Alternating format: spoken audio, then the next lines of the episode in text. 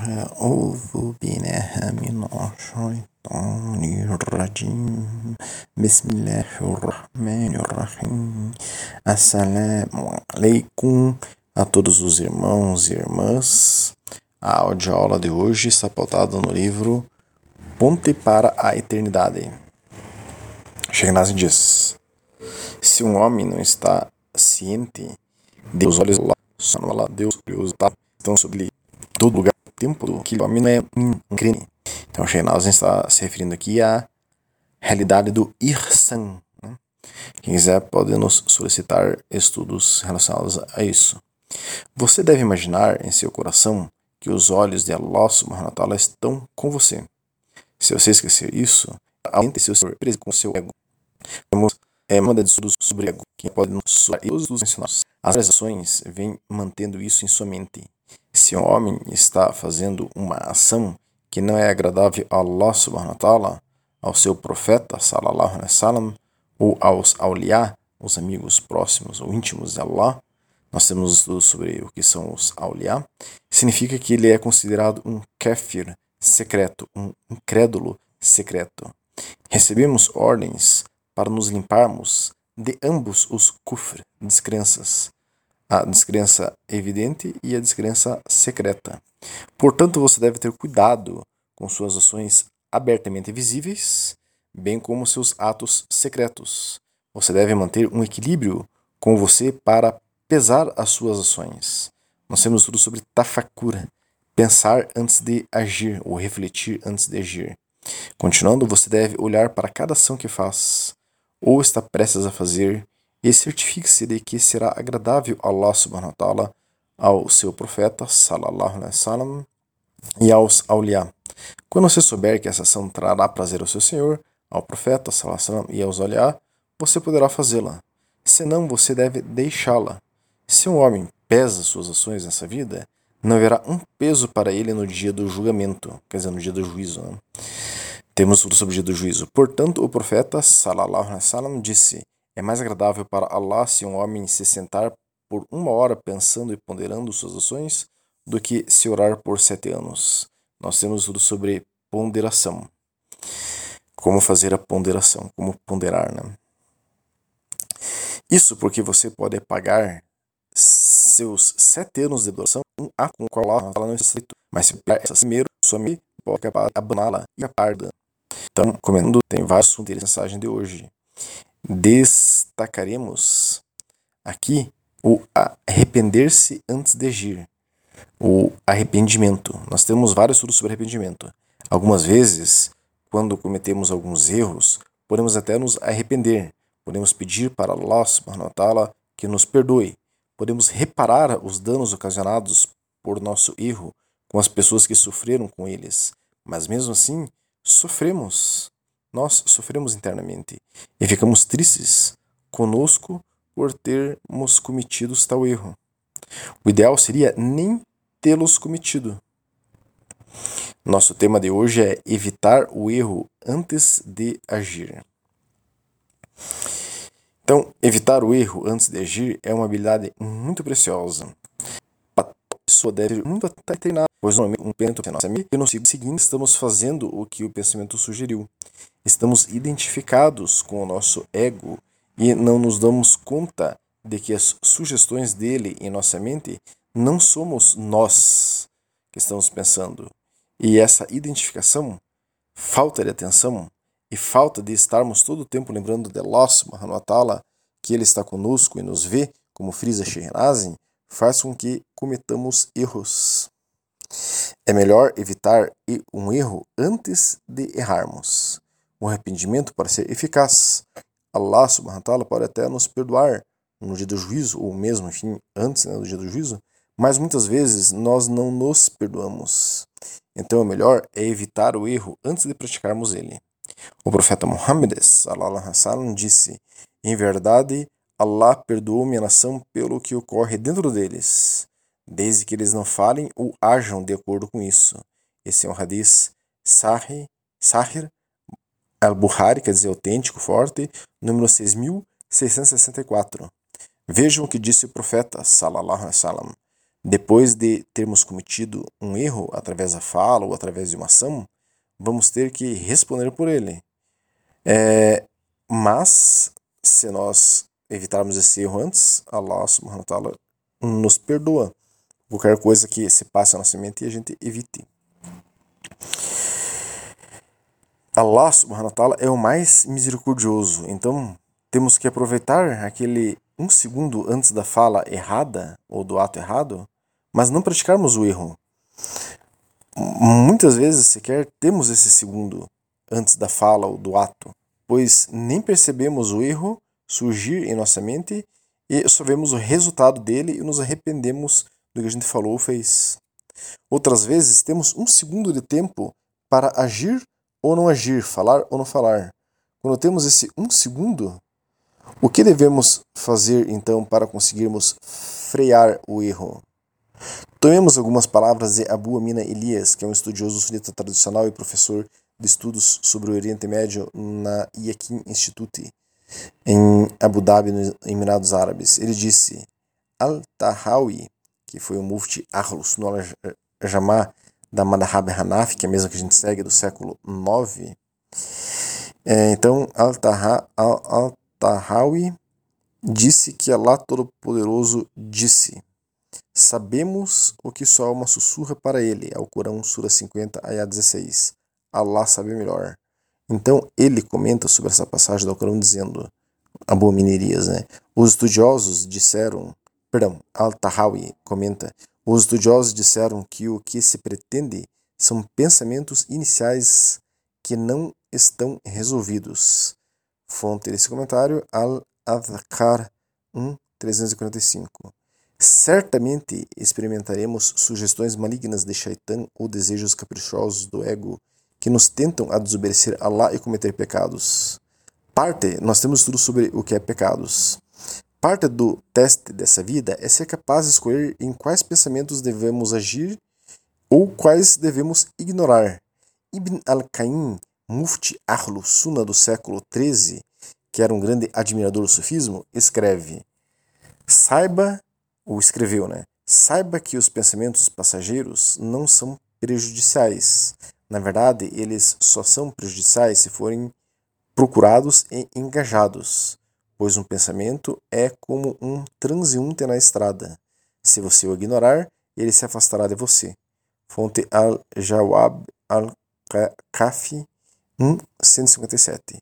Portanto, o método correto para lidar com maus pensamentos iniciais não é engajá-los, quer dizer, dar atenção para eles, ou tentar suprimi-los mas sim lembrar de Allah e redirecionar nossas mentes para cognições mais benéficas, como se esses pensamentos fossem espectadores ao longo da estrada. Se pararmos para falar com eles, eles permanecerão em nossas mentes, mas se mudarmos para pensamentos melhores, eles ficarão para trás.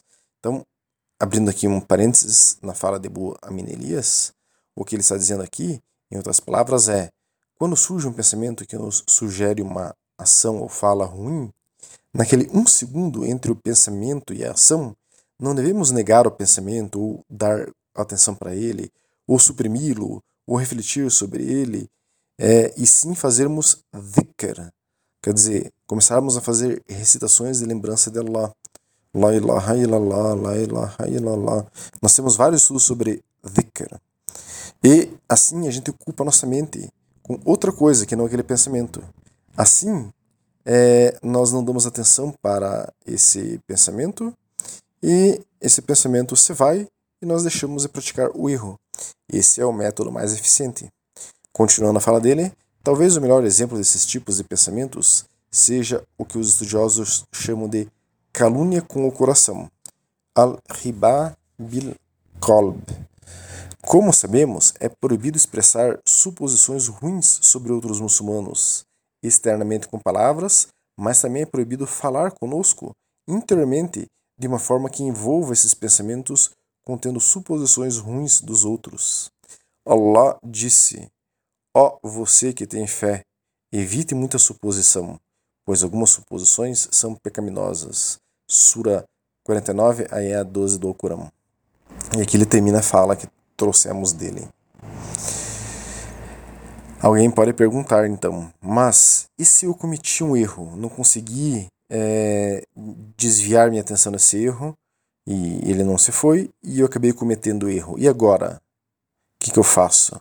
E muitas pessoas ficam se lamentando e não conseguem parar de pensar no erro que cometeram. Esse é um dos motivos pelos quais é melhor nem cometer o erro. Mas se cometermos um erro, devemos nos arrepender dele com sinceridade pedir perdão para Allah subhanahu wa ta'ala, tentar reparar os danos causados por aquele erro, nos esforçarmos para não mais cometermos erros similares e virar a página. Não entrarmos num ciclo de negatividade, não ficarmos remoendo tal erro na nossa mente. Ajam assim, como sugerido, e coloquem uma pedra sobre o assunto. Vejamos sobre isso um breve artigo é Como evitar a preocupação excessiva com os próprios pecados, de Sheikh Farras Rabbani, que é um mufti, doutor em Islã da Fiqh Hanafi, que é a que nós seguimos. Ele é o fundador, diretor e professor do Seekers Guidance, instituto educacional que ensina o Islã. Ele está há mais de 15 anos ensinando o Islã no Ocidente. Ele está listado no The Muslim 500 como um dos 500 muçulmanos mais influentes do mundo é um ícone, uma referência mundial da Madhhab de Fiqh Hanafi, que nós seguimos. Perguntaram para ele: Tenho uma preocupação excessiva com os pecados que cometo e considero fortemente cada um deles. E, embora saiba que é bom lembrar a si mesmo, isso torna a minha vida muito difícil. Mas parece que parar tal coisa, ou permitir que se resolva, quer dizer, por uma pedra, virar a página, é hipocrisia e falta de sinceridade. Estou muito em conflito e com muito medo do meu imã, imã com ele, né, que é fé. Ela, ela diz, essa pessoa diz, é, essa mulher, essa muçulmana especial diz assim, que ela está então com medo de perder a fé, por ficar remoendo muitos seus erros. Então, continuando, não quero ser descuidada, nem posso controlar meus sentimentos, e sei que é errado. Por favor, me ajude. Resposta dele. O crente é equilibrado. Temos medo de Allah Altíssimo, mas também esperamos em Allah Altíssimo. Quer dizer, esperamos, nós temos, comentando aqui, nós temos esperança é, em Allah. Nós temos tudo sobre esperança e também sobre misericórdia. Temos, é, temos que ter uma real esperança que a misericórdia, o perdão de Allah subhanahu wa ta'ala recairá sobre nós. Isso faz parte da fé islâmica. Um muçulmano não pode negar isso. Não pode ficar dizendo, ah, Allah não vai me perdoar, não vai me perdoar. Não, a gente não sabe o que Allah subhanahu wa ta'ala vai ou não fazer. Então a gente pede perdão e acredita que ele vai se nos perdoar porque ele é todo misericordioso. Né? Então, continuando a fala de, do Mufti Faraz Rabbani. E sabemos, sem dúvida, que Allah é o todo misericordioso Al-Rahman e o misericordiosador, o misericordioso, é, enfim, o clemente, né? Al-Rahim, o próprio fato de você se arrepender de seus pecados é um sinal seguro de arrependimento. O profeta, que a paz e as bênçãos sejam com ele, disse: remorso é arrependimento. Ibn, é um hadith Ibn Majah e um, um hadith Hakim. Todos os pecados exigem arrependimento sincero. O mensageiro de Allah, que a paz e as bênçãos sejam com ele, disse: Aquele que se arrepender do pecado é como aquele que nunca pecou. Hadith Ibn Majah. O crente nunca se desespera. E o crente nunca se desespera, pois o desespero é contrário tanto à boa opinião de Allah quanto à promessa divina. Allah, o Altíssimo, diz no Alcorão: Dize, meus servos que se prejudicaram, nunca se desesperem da misericórdia de Deus. Deus perdoa todos os pecados. Ele é verdadeiramente o perdoador, o misericordioso. Alcorão, Sura 39, Ayah 53.